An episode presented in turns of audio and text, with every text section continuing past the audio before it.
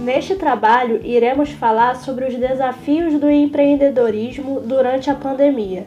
Para isso, recebo a Luísa Ribeiro, que tem 22 anos e é criadora e CEO da loja de camisetas Monilu Store. Antes de mais nada, seja bem-vinda, Luísa. Obrigada por aceitar o convite e quero te parabenizar pelo seu negócio virtual. Bom, você abriu a loja virtual Monilu Store em agosto de 2020. Assim, além das dificuldades natural, de, naturais né, de começar um negócio, você ainda enfrentou esse início durante uma pandemia. Para você, qual ou quais foram os maiores desafios e riscos de começar no microempreendedorismo em meio a este período? Bom, o maior desafio foi exatamente a pandemia, né? Porque é, foi um período em que muita gente ficou sem dinheiro por causa do trabalho. Então, esse foi o meu maior desafio, conseguir vender. Sim. E em meio a tantos desafios, né? Esse principalmente. É, contudo, a venda virtual foi um setor do empreendedorismo que teve a tendência de crescimento consolidada, né? Antes, você já tinha o planejamento é. de abrir um negócio virtual ou viu na pandemia esta oportunidade? Não, eu, eu vi na pandemia, porque antes eu, eu tava procurando emprego antes. Só que acabou que veio a pandemia, aí eu tinha que ter uma forma de conseguir dinheiro. Ah. De ter uma renda. Aí eu resolvi fazer, é, criar a loja. E você é bastante presente né, nas redes sociais e faz conteúdos relacionados à beleza feminina. Você já sonhava em abrir uma loja que também seguiria esse nicho? Ou viu fatores favoráveis no mercado que contribuíram para essa decisão? Qual ou quais foram os critérios de escolha para o ramo da loja? É, por, exatamente por eu já seguir esse nicho de moda, de maquiagem, assim, de beleza, eu, eu queria alguma coisa a ver. Que é uma coisa que eu goste.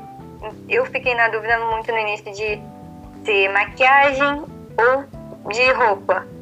Só que no, na, no momento inicial eu preferi roupa, porque para mim era mais vantajoso. E há pouco tempo, além da venda de camisetas, você adicionou produtos relacionados à maquiagem, né, na loja. Você pretende desenvolver mais Sim. ideias de empreendimentos ou vai mirar apenas em expandir o que a loja já oferece? É, eu pretendo expandir, né? Porque maquiagem exatamente tem a ver com, com essa parte de beleza. Então, eu quero sempre deixar uma coisa ligada à outra. Sim. E, e como a, no início, né, quando você começou a desenvolver a ideia e já estava com a loja no ar, em meio às dificuldades financeiras encaradas por muitos na pandemia, quais, quais foram os meios que você achou de apresentar os seus produtos e captar clientes? Ah, foi exatamente pelas redes sociais, né? É, pela, tanto pelas minha, pela minha rede social, que eu já tinha né, uma visibilidade não tão grande, mas a pouca que eu tinha, eu fui fazendo propaganda, né? Fui é, tentando atrair clientes e também falando com as pessoas é, que eu conheço pelas outras redes sociais. Uhum. E em meio a tudo isso, como criadora e CEO da Monilu Store, o que você vê como prioridade para gerir um negócio diante deste período? Primeiro, você tem que ter muita, você tem que ter muita certeza do que você quer, né? Porque não adianta você pensar, ah, vou fazer isso porque dá dinheiro, né? Você não pode pensar assim, porque nem tudo que você acha que dá dinheiro realmente vai te trazer dinheiro. Porque é, você coloca pro, pro público, você tem que saber